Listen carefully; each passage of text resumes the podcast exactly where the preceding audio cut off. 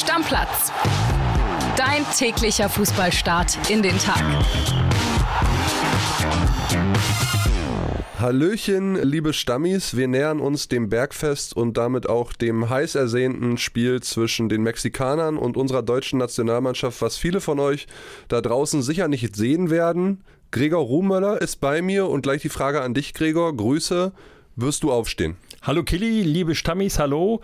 Ja, ich plane das. Ich bin nicht sicher, ob ich es schaffen, ob ich durchhalte, ob ich nicht zwischendurch einschlafe, aber das ist dann Sache der Nationalmannschaft, mich wach zu halten. Ja, und wir wollen doch alle hoffen, dass sie uns wach halten. ich werde Fall. auf jeden Fall, liebe Stammis, für euch die Info hier im Büro dieses Spiel gucken. Es wird eine frische Stammplatzfolge morgen früh dann geben. Nicht wie sonst üblich so gegen 3, 4 Uhr, die ihr dann hören könnt, sondern eher, wenn das Spiel vorbei ist, naja, ich denke so fünf, halb sechs wird die Folge online sein, aber dann auch wirklich mit allen Eindrücken zu diesem Länderspiel. Und Eindrücke, das ist ein gutes Stichwort. Wir sehen es ja dann live in der ARD. Tobi Altscheffel live dagegen im Stadion mit unserer Nationalmannschaftscrew.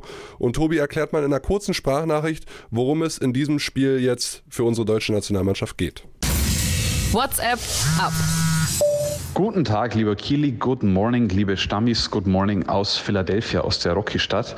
Es geht darum, diese leichte Euphorie, äh, die aufgekommen ist, nun weiter zu schüren. Ich glaube, Julian Nagelsmann, der will, wenn möglich, alle Feldspieler mal zum Einsatz bringen, aber trotzdem würde er in seiner Startelf jetzt nicht komplett alles umwerfen. Thomas Müller, der könnte reinkommen und wichtig wird auch, wie der Rasen aussieht, denn äh, das Training, wo das stattfinden kann vor dem Spiel, ist noch nicht sicher. Das Spielfeld äh, im linken Lincoln Stadium wurde erstmal gesperrt, weil zuletzt es hier ein bisschen geregnet hat. Also mal sehen, in welchem Zustand dann der Platz ist. Bis dann, Kili. Ciao. Der Rasen lieber Gregor. Der Rasen ist ein Thema. Ja, die Eagles, die Philadelphia Eagles, Super Bowl-Finalist äh, zuletzt gewesen in der NFL, spielen ja sonst im Lincoln Field die trampeln ordentlich, sage ich mal, die Footballspieler. Ich hoffe, da verletzt sich keiner von unseren Jungs. Ich bin ja nicht so ein Football-Experte wie du, aber wenn ich das mal sehe im Fernsehen, dann gehen die ja recht robust mit dem Rasen um. Ja, ich hoffe, dass unsere Jungs das äh, schadlos überstehen und gesund wiederkommen und nebenher noch vernünftig Fußball spielen. Das ist ja das Wichtigste erst einmal. Was wünschst du dir denn? Also wir hören schon, Rotation wird es geben. Ich erwarte das auch. Wir werden jetzt nicht Musiala und Würz sehen. Ich glaube auch, dass wir eher Rüdiger von Anfang an sehen und nicht Mats Hummels. Allein Hintergrund dieses BVB spiel dann am Freitag, über was wir schon äh, sehr, sehr oft gesprochen haben. Ich denke, wir werden Kevin Behrens mal sehen. Ich denke auch, dass wir Leon Goretzka von Anfang an sehen. Also Rotation und hoffentlich ja, tut das dem Spiel keinen Abbruch, sage ich mal. Also ich halte es ja mit dem großen Fußballphilosophen Niklas Heising, der diesen wunderschönen Satz gesagt hat. Du hast ihn, glaube ich, in der gestrigen Ausgabe noch wiederholt. Man muss mich nicht begeistern, ich will nur nicht enttäuscht werden. Und genau in diesem Stadium bin ich eigentlich auch noch. Ja, ich war sehr angetan von dem, was die Nationalmannschaft gegen die USA gespielt hat, schon vorher gegen Frankreich. Ich hoffe, dass es so weitergeht. Ich sehe aber auch, dass Julian Nagelsmann nicht mit so einem, einer Riesentruppe nach, in die USA fliegt, um dann die Jungs alle nicht spielen zu lassen. Also ich ja. denke schon, dass er den einen oder anderen bringen wird, sich ihn einfach mal anschauen möchte. Ich hoffe, die Rotation fällt nicht so wild aus, dass der ganze Rhythmus gestört wird, aber ich rechne natürlich auch schon mit der einen oder anderen Änderung. Aber da sitzen Leute wie Thomas Müller auf der Bank, wie Leon Goretzka. Also wenn die reinkommen, würde ich ja schon fast gar nicht von Rotation sprechen. Das sind Jungs, die eigentlich um einen Platz in der Startelf kämpfen. Wichtig sind wahrscheinlich die Achsen, vielleicht ein Innenverteidiger, der auch gegen die USA gespielt hat. Ich denke, dass wir links wie rechts in der Außenverteidigung sehen werden, dass David Raum die Chance bekommt auf links, dass Jonas Hofmann eventuell rechts hinten spielen wird. Gündogan hoffe ich bleibt drin, weil wir brauchen schon so eine Achse. Füllkrug kommt vielleicht von der Bank, dann Müller vorne drin, Tobi hat es gesagt, vielleicht kommt auch Behrens mal. Wen würdest du denn gerne nochmal sehen? Wir haben Führig gesehen unter anderem schon. Also ich würde zum Beispiel Kevin Behrens, ich tue dir jetzt den Gefallen, den würde ich einfach Dankeschön. gerne mal sehen in der Nationalmannschaft. Er hat ja zuletzt bei Union nicht mehr ganz so gut gespielt, nicht mehr ganz so häufig getroffen, aber ich würde einfach mal gerne sehen, ist das auch so ein Typ, der bei der, in der Nationalmannschaft so ein bisschen den, den, den Strafraum besetzt, ähnlich wie das Niklas Füllkrug jetzt auch gerade gegen die USA gemacht hat, der anspielbar ist, der mit seiner Kopfballstärke das, das Tor in Gefahr bringt. Also das wäre so ein Spieler, den würde ich einfach gerne mal für mindestens 20, 25 Minuten in der deutschen Nationalmannschaft sehen. Sehen. Nicht ja. nur, weil er von Union ist. Ja, ich gebe dir da vollkommen recht. Ich möchte das auch gerne einmal sehen, wie sich so ein Unioner in der Nationalmannschaft macht. Das wäre für mich einfach mal abseits von Robin Gosens. Das würde ich gerne mal Ansonsten sehen. Ansonsten halte ich jetzt auch mit dem zweiten Fußballphilosophen André Albers, der sagte, rechne nicht zu, mit zu viel Einsätzen von Kevin Behrens, so oft wird er nicht spielen, aber einmal möchte ich ihn auf jeden Fall mal in Nationaltrikot sehen. Wäre schön, ja. Dann lass uns einmal ganz kurz über die Mexikaner sprechen. Kleines Service-Thema für unsere Hörer da draußen.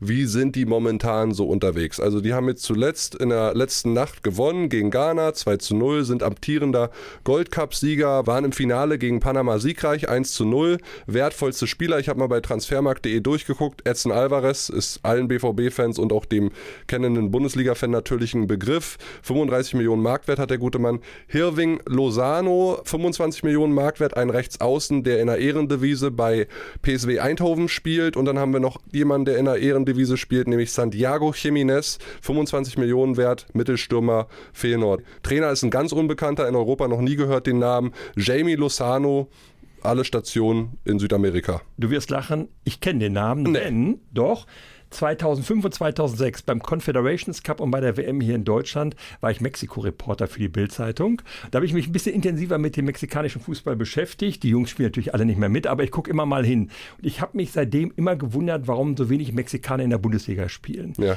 In anderen europäischen Ländern, du hast sie gerade aufgezählt, England, Holland vor allem, da spielen mehr von den Jungs. Das sind richtig gute Fußballer, die sind sehr, sehr gut ausgebildet, sind sehr fit, die haben immer ein enormes Programm da in Mexiko und auch in, in ihren Kontinentalwettbewerben zu spielen. Und VfB Stuttgart hat es ja mal nachgemacht. Die haben dann nach der WM den Pavel Pardo geholt und genau. den Osorio geholt und sind deutscher Meister geworden 2007. Und ich frage mich immer, warum gucken deutsche Manager oder Scouts da nicht öfter hin und warum holen die nicht solche Spieler? Das ist, da glaube ich, ist eine ganze Menge Potenzial und ich glaube, das werden wir jetzt gegen Deutschland auch sehen. Chicharito war ja mal in Leverkusen, kann ich mich dran erinnern, auch eine große europäische Karriere hingelegt, unter anderem bei Manchester United, an den erinnere ich mich noch gut, aber ansonsten ja, dein Take stimmt schon, viele, viele nicht zu sehen gewesen. Ne? Aber wir gucken sowieso ja auch ähm, nicht so richtig immer nach Südamerika, wie läuft es bei den Nationalmannschaften, sind ja hier eher in Europa unterwegs und das ist auch ein ganz gutes Stichwort. Es gibt weitere Qualifikanten für die Heim-EM 2024 unserer äh, deutschen Nationalmannschaft. Neben Frankreich, Belgien und Portugal werden jetzt auch kommen die Spanier und die Schotten, die sind in Quali A-Gruppe durch. Das mhm. bedeutet auch, dass Erling Haaland und seine Norweger es nur noch über die Playoffs schaffen können. Ja. Überrascht mich schon ein bisschen, weil ich hätte eher mit den Norwegern gerechnet als mit den Schotten.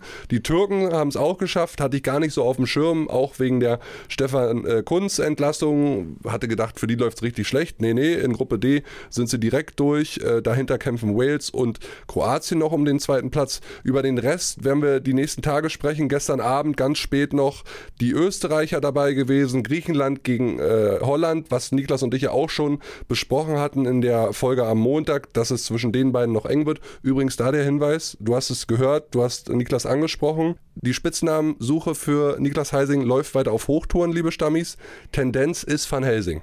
Ah, ich wäre beim Sauerländer. Der ist ja aus dem Sauerland. Ich nenne ihn, wenn überhaupt, dann Sauerländer. Fände ich eigentlich auch nicht schlecht. Habe ich jetzt noch nicht reingeworfen. Würde ich jetzt auch noch zur Abstimmung stellen. Aber was ich sagen wollte zu den ganzen Mannschaften jetzt, die sich ja. für die EM qualifiziert haben, da kommt ja so ein bisschen schon langsam mal ihr EM-Feeling auf. Genau. Wenn ich mal so höre, so die Schotten mit ihren Fans, wenn die kommen, darauf freue ich mich. Dass die Türkei dabei ist, ist für die vielen türkischen Leute hier in, in Deutschland ein Riesending. Ja, für die Community hier super Community, wichtig. Dass sie ihre Mannschaft hier in, in Deutschland bei der EM sehen können.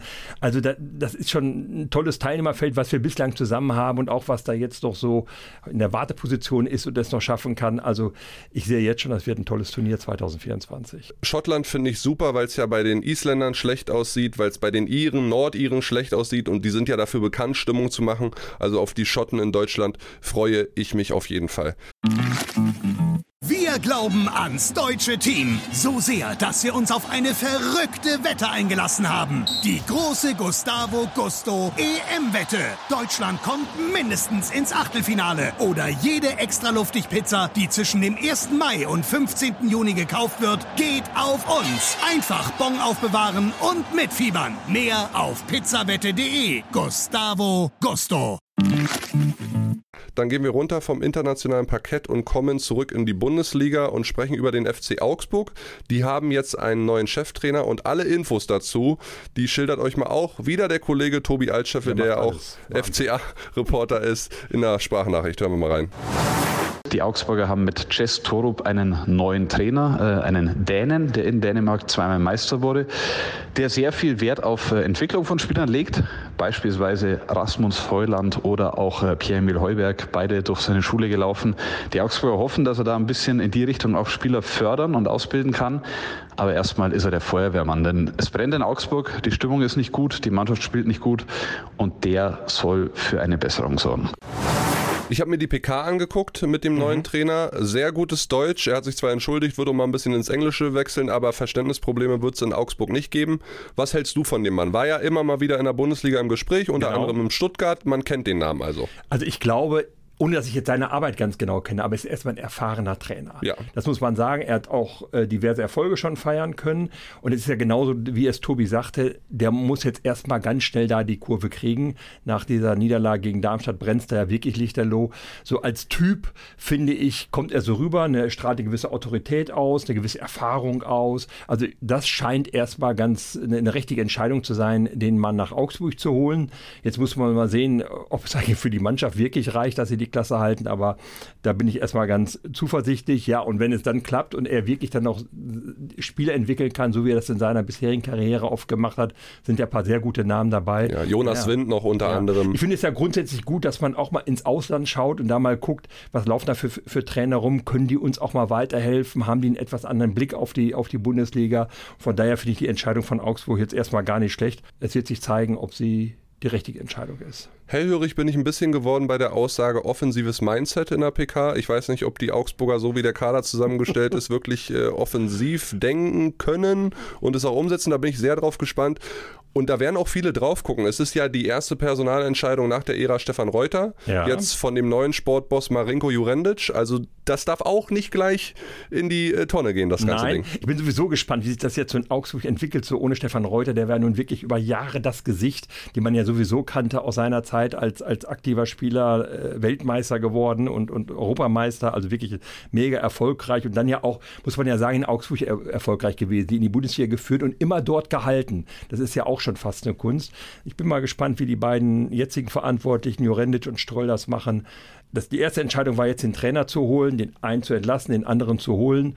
Mal gucken, ob es funktioniert. Genau, und dann gucken wir weiter nach Leverkusen und aus Leverkusen gibt es sehr, sehr gute Nachrichten. Da geht es um einen Spieler, der wieder fit ist und wer das ist, das verrät euch mal unsere Radioreporterstimme Philipp Ahrens. Wow. Ja, Lokili. Der Spieler, über den wir reden, ist Patrick Schick. Den hatte man ja bundesweit schon ein bisschen aus den Augen verloren aufgrund seiner langwierigen Adduktorenprobleme. Letztes Spiel in Leverkusen Startelf war für ihn am 1. November 2022.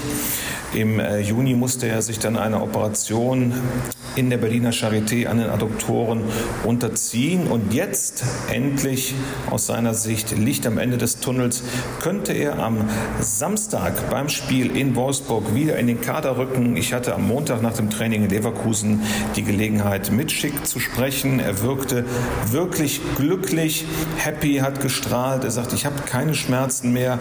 Ich bin so zufrieden, dass das jetzt alles hinter mir liegt. Ich liege absolut im Zeitplan und es ist realistisch, dass ich am Samstag in Wolfsburg auch dabei bin.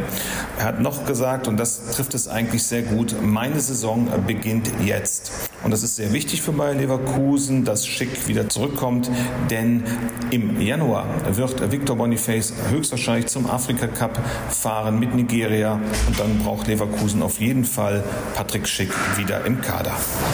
Wenn, wenn er dann fit ist. Wenn er fit ist und nochmal in die Form kommt, die er mal hatte, dann bin ich mal sehr gespannt, was die Konkurrenz da macht. Leverkusen ja sowieso gerade in überragender Verfassung und dann noch ein Patrick Schick obendrauf, der sicherlich noch ein paar Wochen, vielleicht auch ein paar Monate braucht. Aber das ist dann schon eine, eine, spannende Kombination. Ich glaube, diese Meldung, dass der Schick wieder fit ist, wird äh, aufhorchen lassen in München, Dortmund und Leipzig. War ja der Stürmer, von dem wir alle erwartet haben, dass er die Ära nach Lewandowski in genau. der Bundesliga prägen kann. Dann leider diese Probleme immer wieder gehabt mit den Adduktoren, fast 40 Spiele verpasst, deshalb ja, mal wieder zu früh drin bitter. gewesen, dann wieder zurückgeworfen. Ja. Sehr, sehr bitter gelaufen für den Mann und für Leverkusen halt wirklich, so wie Pippo gesagt hat, sehr, sehr wichtig, wenn Boniface wirklich zum Afrika Cup reist.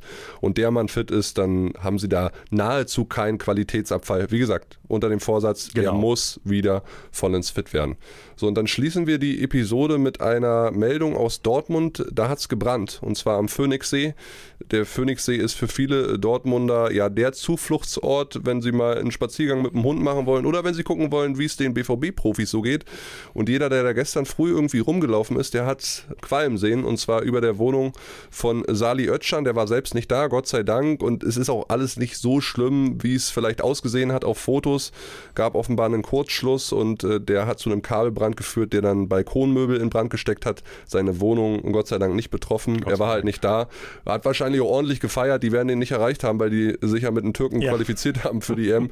Aber das ist natürlich dann keine schöne Nachricht für ihn. Aber Hauptsache, da ist äh, keiner zu Schaden gekommen, ne Gregor? Alle gesund geblieben, das ist das Wichtigste. Und dann würde ich sagen, machen wir auf diese Episode den Deckel drauf und hören uns dann morgen so, ja Freunde, nagelt mich nicht fest, fünf, halb sechs, sechs Uhr. In dem Dreh bekommt ihr die Folge und wir sprechen über alles aus der Nacht. Ciao, ciao. Ich freue mich, ich höre rein. Ciao, ciao. Stammplatz. Dein täglicher Fußballstart in den Tag.